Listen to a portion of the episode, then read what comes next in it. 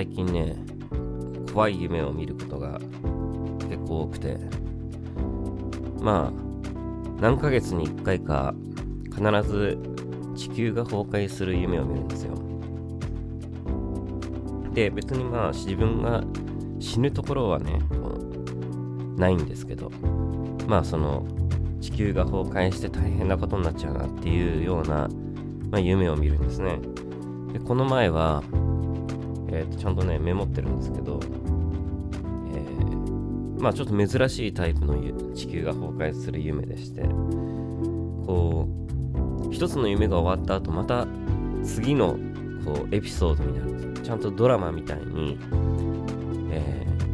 ー、まあ一つのこの地球が崩壊するっていう状況の中で、えー、一つのシチュエーションがあってでまたもう一つ全然別の人の設定になってもう一つの設定があのエピソードがあってみたいなのをこう全部で123回まあ、連続で見る。しかも途中1回起きて夜中に1回起きて水とか飲んでもう1回寝たのにまたその続きをこう続きというか違うエピソードの同じ話を見るっていうことがありまして。1つ目はねえっ、ー、と、まあ、女の人がこういてなんか演説してるんですけどなんかそのその人の子供はえーなんかそこにいるんですよ。ていうかまあ自分が多分その人の子供っていうことになってるみたいなんですけど、でその女性の人は、まあ、すごいこう、まあ、叩かれる。で、その後こうシーンが変わって、まあ、自分の家にその女の人と人と一緒に帰るんですけど、その時にね、そのおばあちゃんに当たる人が、まあ、出てくるんですけど、そのおばあちゃんにその女の人がこの子の最後は私が責任持って見取りますみたいなことを言うで自分はそれが一体何なのかよく分かってない。でその後あの、まあ、家に帰ってでテレビはそのいろんな政治家の人がワンワンワンワンいろんなことを言ってる言ってそういう放送が流れてて。でまあすごい街は静かででも車は結構渋滞してて。で突然その車が一斉にバックしだす。渋滞してるのに。そしたらこう、まあ、マンションの上からそれを見てるんですけどもぬけの殻になったマンションなんですけど。そしたら地割れが起きてこうなんかすごい悲鳴が上がって、まあ、そのエピソードが終わると。でまあどうやらなんかその話ではこう子供はねおそらくいない。何かこう特例があってその自分だけなぜかその世界にいたんですけどどうやらその演説の話とかテレビの話を見ていると子供は別の場所に隔離されているような感じでしたね。でシーンが変わってでここで僕一回起きるんですよ。でその後二度寝して次見る夢がねえー、また状況がもう、えー、シチュエーションも変わって長野駅にいるんです。で長野駅って言っても僕の知ってる僕長野駅行ったことないから、まあ、知らないんですけどあのぜ今の長野駅と全然違う長野駅だと思うんですけどなぜか夢の中の認識は長野駅でした。でそこの駅の本屋で、えー、漫画を買うんです。で多分ジャンプを買おうとしたんだと思うんですけどであの Suica で買おうとしたら電子決済ができないって言われてで現金のみの支払いだったんですけどあのまあ今有事なんでねこれ災害時なんでできるだけ現金確保しときたいなと思って、えー、買うか買わないか一瞬悩むんですけどまあ結局買うんですけどねまずそういうやり取りが本屋の中でありましたで駅はすごいこうまあ、そんなに言うほど混雑してるわけでもなく、えー、非常に平穏なんですけど、まあ、テレビで、えー、まあ、総理大臣らしき人がこう出てきて、まあ、喋るんですけど、その総理大臣はモンゴルに。まあ、モンゴルでこう一時的にこう政府を開いているのかわかんないんですけどその内モンゴルでのなんか臨時、えー、日本政府どうのこうのみたいなそんなテロップがこう出てました。であの下ではこうあのね災害時によくあるようにこのテレビのあの隅にねこういろんな情報が流れるんですけどでそこではもうあの株価が暴落しているというテロップとその後、えーと、日本国内の全ての商品の定価を3分の1にするっていう、えー、特別措置が発令されましたみたいな。でそんな情報が、まあ、流れるわけです。でそんな、えー、テレビもこうプチンと、ね、と途中で止まってしまう。であの僕はなんかねあのまあ、非常にそこで静かに、まあ、時間を過ごしてたわけですけどあの急にねタクシーから、まあ、人が降りてくるんですけど、まあ、悲鳴が上がるわけですよそっちで。そしたらなんかタクシーでこうから降りてきた人がこういろんな人に急になんかこう襲いかかる。そういうこう暴漢が現れるわけです。でいろんな人をこう、まあ、次々と、まあ、倒していく。でまあ最終的にちに向かってきてでその時にあ自分は災害で死ぬんじゃなくてこういう感じで死ぬのかっていうこの人に襲われて死ぬのか観念するんです。でその人が持ってるのはナイフじゃなくてなんかこう見たこともないタイプの武器でした。なんかこう何て言うかなガンダムに出てくるこうビームサーベルみたいな感じなんですけど、すごい、まあ、小さいビームサーベルみたいな、まあ、ナイフじゃないもので、でも銃でもないもので、で、襲いかかって来られたところで、そのシチュエーションは終わると。で、その次にこう見た夢は、なんかこうライブハウスの楽屋みたいなところにいるんですね。で、こう、まあ、全然知らない人たちと一緒にいるんですけど、もう真っ暗で、電気も切れちゃって、真っ暗で、で、もうこれで最後だねみたいな話をする。で、これでもう最後だから、せめて、こういろんなところに自分たちがここにいたっていうことをこう証明するために、なんかサインでも残しておこうって言って、で机とか壁とかにいろいろ書くんですけど、僕はその時はね、なぜかこうちゃんとあやめのサインをするんです。で、不思議なもんでね、こういう夢って、あの、ところどころの登場人物とか、えっ、ー、と、状況とかっていうのは、自分のこう記憶に基づいたものが出てくるわけですけど、なんか明らかにね、なんかその、見たこともないようなものも入ってきているし、よくわからないシチュエーションも入ってきている。でもなんかこう、この夢不思議だなと思ったのは、あの、いろいろリアルなんです。なんか妙なところが。例えば、なんか、ただのね、パニック映画みたいな夢だったら、こんななんか定価が3分の1になるとか、モンモンゴルにね、総理大臣が、あの、政府を移転するとか、そんなね、リアルな話って、なんかこう、なんかそんな、なんか思いつかないじゃないですか、そんな、普通。で、こう、そういうところになんかすごいリアルだなと思って、って不思議だなと思ったんですよ。なんかね、夢ってこう、なんかアカシックレコードっていうのがあって、まあ夢は一般的にはこう、記憶の整理をするためにね、あると言われてて、まあ、記憶を整理する結果としてこう出てくるのがこう夢って、まあ、そういう考え方が一般的ではあるんですが、こうなんかアカシックレコードって言って、まあちょっとね、都市伝説的な話ですけど、こう、すべての人は、こう、つながっていると。あの、ユングもね、あの、普遍的、なんとかっつって、こう、深層心理では、全部がこう、つながってるみたいなことを言ってましたけど、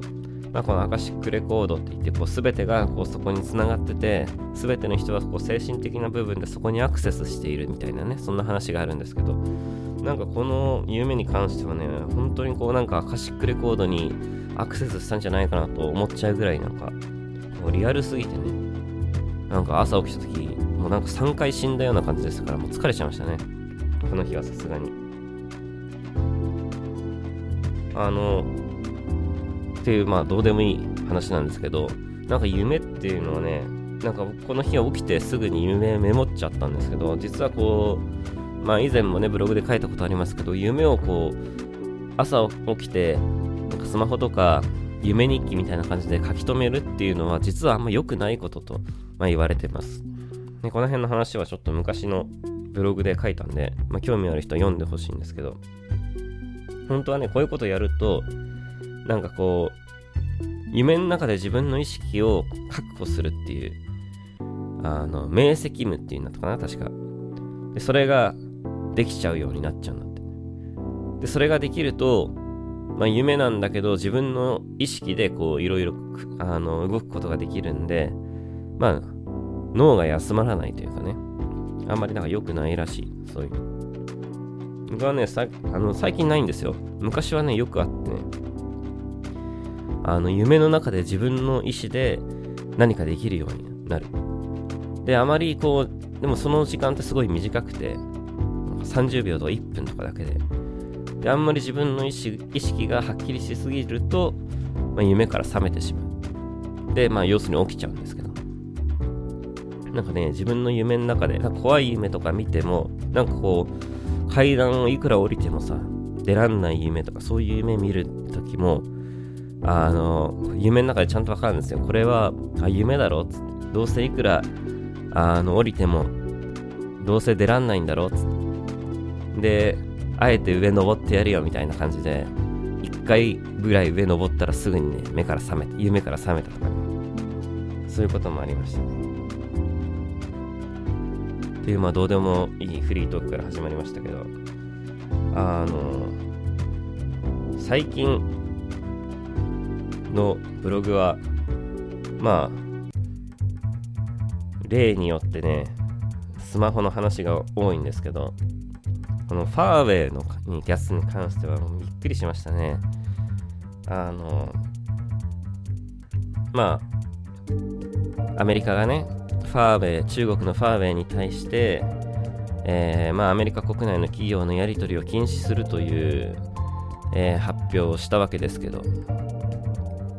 あのね、トランプ大統領っていうのはなかなかすごいですね。やると言ったことを本当にやる人なんで、まあ、今回のそのファーウェイの話で、まあね、その中国製は危ないとか、まあ、そういうふうに、あの、結論付けるのはちょっとどうかと思うんですけど、もうちょっとね、あの、いろいろ考えると、あの、アメリカに逆らうのは怖いなっていうことと、えー、Android や Windows、あの、当たり前のようにね、あの、いろんな会社は Windows を載せて、ね、Android を載せてスマホやパソコンを発売してますけど、えー、Android や Windows にこう一極集中するのって危ないんだなっていうのを今回ちょっとね、改めて感じました。本当にやっぱ大事なことって、なんか何かに依存しまくると、相手がね、こうしっぺ返しした時に、まあ、どうにもならないなっていう。これファーウェイはね、なんかいろいろ対策してたみたいで、まあ、パーツとかもちゃんと、こう、他で用意できるようにルートを確保したりね、まあ、OS に関しても Android や Windows が使えなくなることを想定して、なんか昔からこう OS の開発をしていたみたいなね、噂もありましたけど、まあ、実際のとこわかんないですけど、あの、今回のことでもしかしたら、まあ、中国は Android や Windows に頼らない、えー、OS を、ね、用意してくるかもしれない。それはそれであの面白いことだとは思うんですけど、あの今世界はね、やっぱ確実にそういう Android や Windows には頼らざるを得ないわけです。それ以外ってやっぱマッキントッシュ、ね、パソコンだったら Mac と、あの iPhone のね、iOS ってありますけど、あそこはだって Apple が全部独自で作ってるわけですから。でもそれって実はね、あの、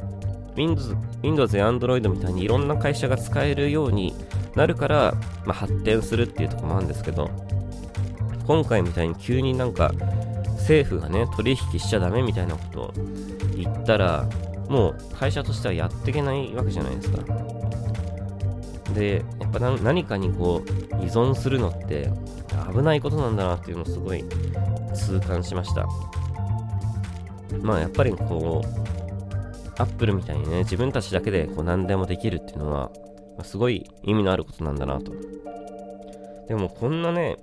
取引停止みたいなことってやっぱ今までのそのコンピューターの歴史でここまでね表立ってやったことって、まあ、少なかったんです。もっと小さいレベルでね取引停止っていっぱいあってあったんですけどこんな根本的なところでね取引停止なんかされちゃったらどうなっちゃうんだろうっていうところで、まあ、僕はねあの iPhone 使ってるあれです。あの Apple ユーザーなんですけどまあ、パソコンは Windows だし、タブレットは Android だし、あの、別に Android がダメと言ってるわけではないタイプなんで、いいものが出ればね、iPhone じゃなくなる可能性だってもちろんあるわけなんですけど、ファーウェイに関してはすごい期待をしてる、ね、企業ではあったんですが、今回のことでね、どう悪影響が出るのか、もしくはこう自分たちでなんとか乗り切ってやっていくのか、まあ、その辺もちょっと注目してね、今後のファーウェイの動きを見守っていきたいなと思ってます。あとはね、ちょっと昔のやつですけど、あの堺市がね、大阪の堺市にある、古墳が、ま、世界遺産になるという話がありまして、この前方後円墳ってね、なかなかこう、小学校卒業すると聞く言葉ではないんですけどね。まあ実際、自分自身もね、古墳に、なんかピラミッド、なんか実はピラミッド行ったことあるんですけど、エジプトにね。で、ピラミッドほど、こう、なんかすげえ、なんか遺跡感って、あんま古墳ってそんなになんか感じないんですよね。まあちょっとあんま行ったことないんでわかんないんですけど。で、古墳が世界遺産になるんだっていうちょっとなんか意外な感じもしたんですが、まあ、よくよく調べると確かにそれはもちろんねあの歴史も長く、えー、天皇の昔の天皇のお墓ですからねかなりのこう長い歴史があるわけで歴史も長くまあこのまあ、中のものはだいぶこう盗まれてしまったという話ですけど、まだまだこう解き明かされてない謎が、ま非常に多いと。でね、最後の方でね、火星に全本後円墳があったっていう話をブログで書いたんですけど、これ、去年ぐらいだったかな、ちょっと話題になっててね、まあ、火星っていろいろ出てくるんですよ。こう人面の岩が見つかったとか、ピラミッドがあるとかね。で、今度はこう前方後円墳が見つかったって言ってるんですけど、まあその、山がね、こう削れて、風とかで削れて、まあたまたま映ったのがそういう風に見えるっていうだけの話だとは思うんですけどね。ただこう、やっぱなんかこう、日本っていうのも謎が多いし、宇宙もね、謎が多いし、なんかこう実はこう日本の先祖がああだったこうだったみたいな話都市伝説が最近流行っててね。そういうの見るの僕すごい好きなんですけど。この世界遺産になって中の調査をしてすごい事実が、まあ、明らかになったりなんかしたら面白いのになという思う気持ちもちょっとありつつ。まあブログでも書いたんですけど、ね、昔の天皇の墓ですからね。いくらね、世界遺産とはいえ、もうなんか、そんな観光名所とかにしないで、なんかそっとしてあげたらいいのになというところも、気持ちもちょっとありつつ、まあこの、まあ世界遺産をね、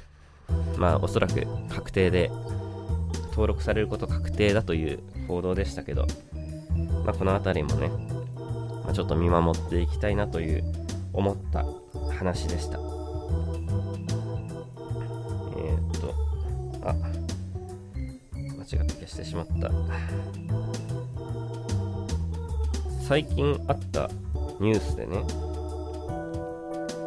あの NGT48 のあの山口さんの、えー、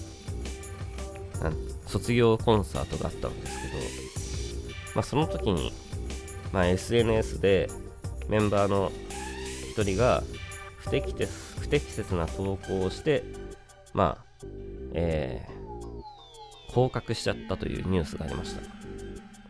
僕最初これ、あの画像が出回った時に、あの、また悪質な人がなんか画像作ったのかなとかちょっと思ったんですけど、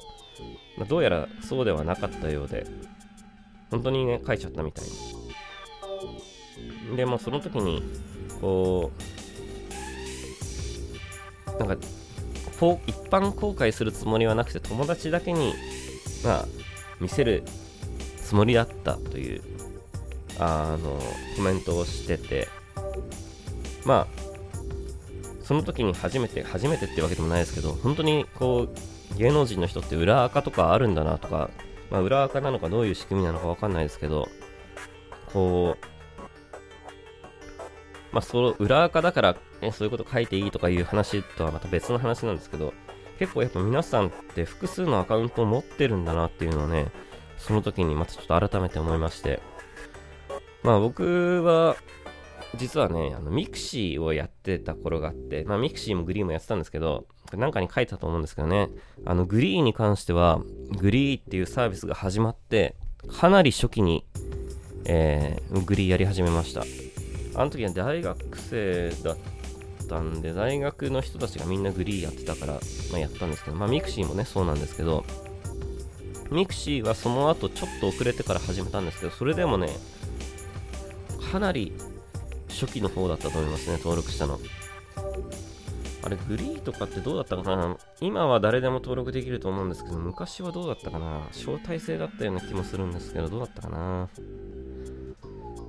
なんかグリーの創業者の方とかもね、大学に講演に来たりして、あの話聞きに行ったんですけど、なかなか面白かったですね。まだ SNS なんて言葉もないような時代でしたからね。で、僕バンドをやり始めた、バンド活動をま、本格的にやり始めたのは大学生の頃だったので、えー、っと、要するに、バンド用のアカウントと、そのプライベートでやってるアカウントが最初は一緒になっちゃうんです、どうしても。で、まあ、ミクシーでね、あの、まあ、一緒だったんですけど、これ、このまんま一緒だとやべえなと思って、で、ミクシーをバンド用のミクシーを作ったんですよ。で、プライベートのミクシーもえー、多分、あの、継続してやってたんだったかなどうだったかなでもなんかその後ミクシー自体がなんかこうフェードアウト気味になっちゃったんで、あれだったんですけど。いや、その時はだからある意味、バンド用のミクシーが本垢で、ね、プライベート用のミクシーが裏垢みたいな感じだったという解釈になるんですかね、これってね。まあ、そういう意味ではそうですけど、でも、その後ね、Facebook とか Twitter とか出始めた頃は、もう、そのバンド用でやってるものしか持ってないんで、あの、ね、そういうプライベートで、あの、Facebook とかやってないんですけど、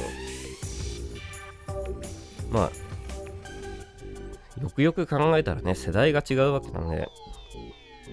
普通だって皆さんね、あの、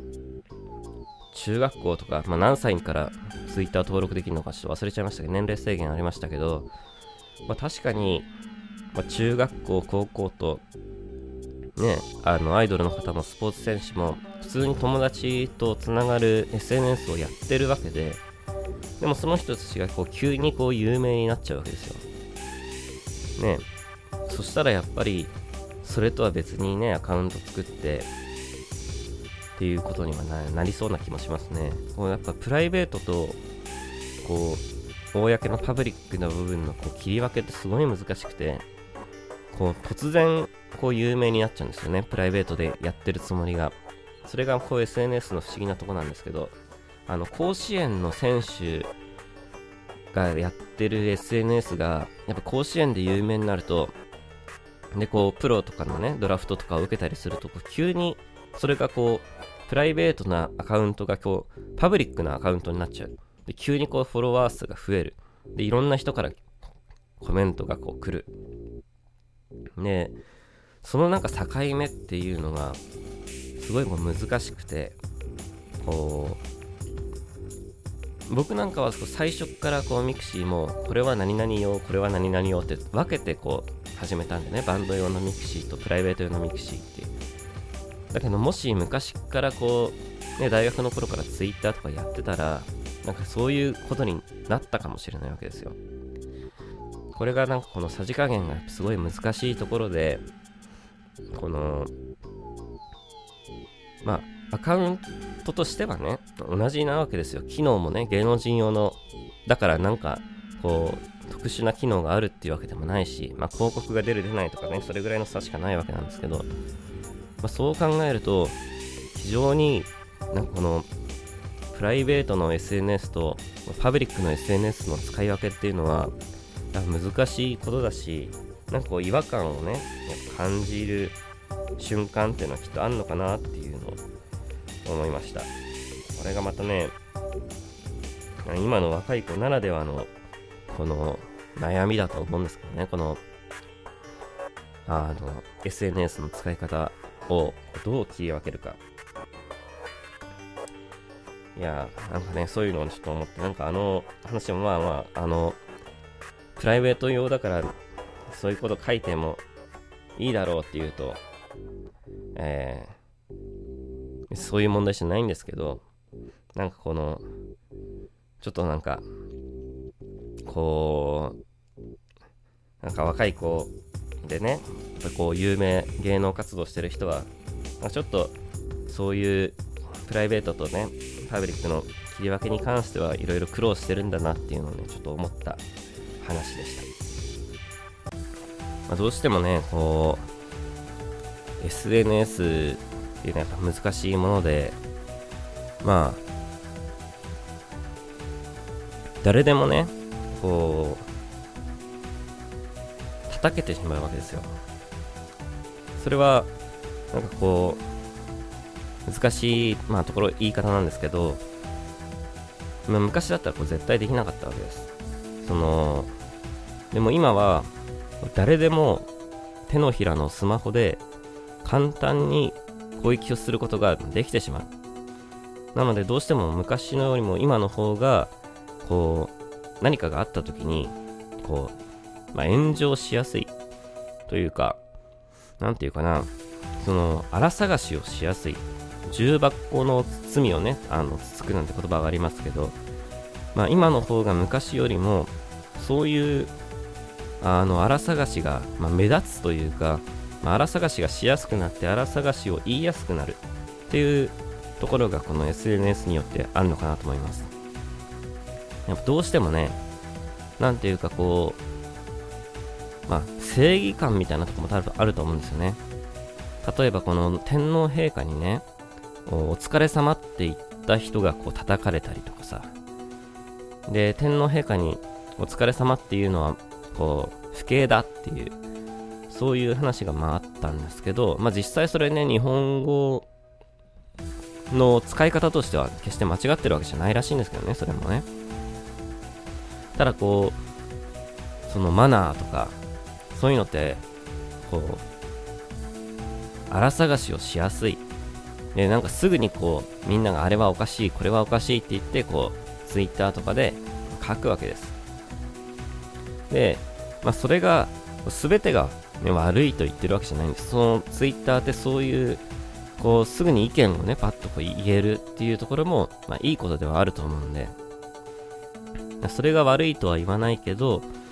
この何かちょっと最近この世の中は、まあ、荒探しをすることにこうなんていうか躍起になっているような感じがしててまあそれでねストレス発散してるとこもあるとは思うんですけど何かこう一般のね人たち世の中の人たちは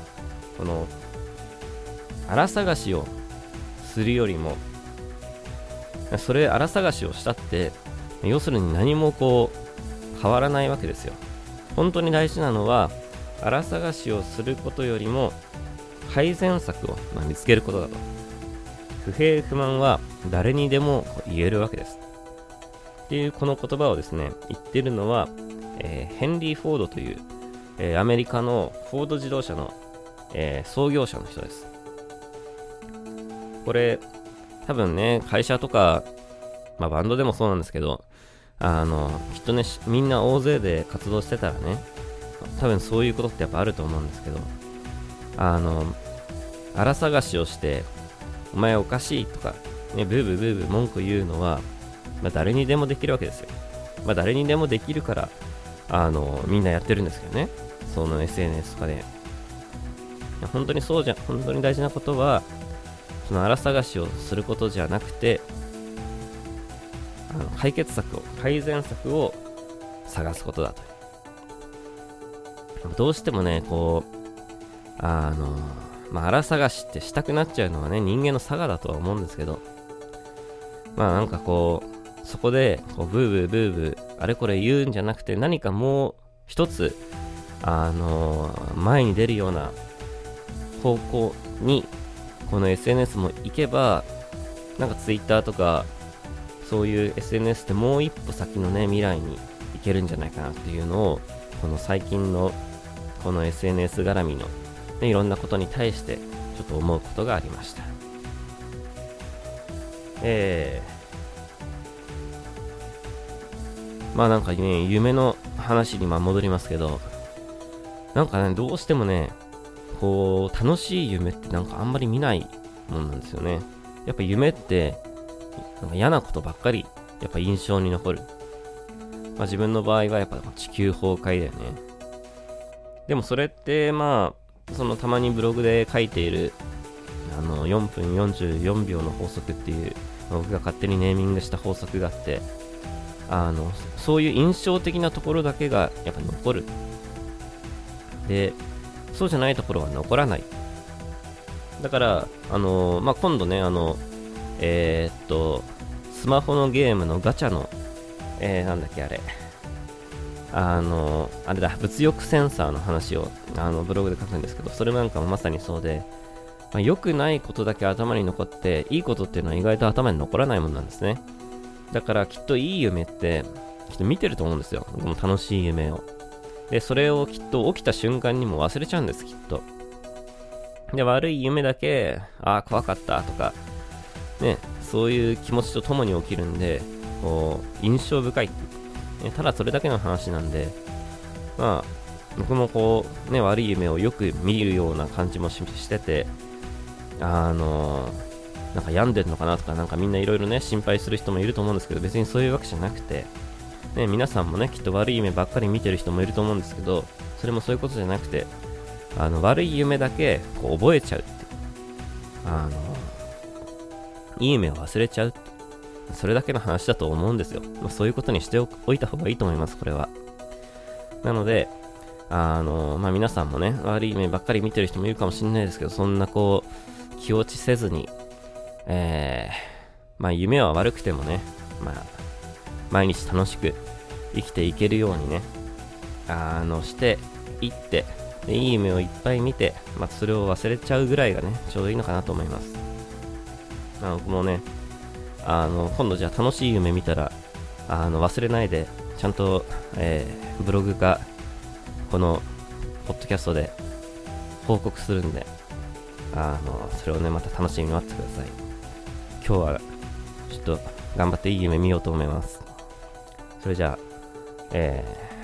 ー、楽しい夢1週間見ていきましょう。また来週聞いてください。バイバイ。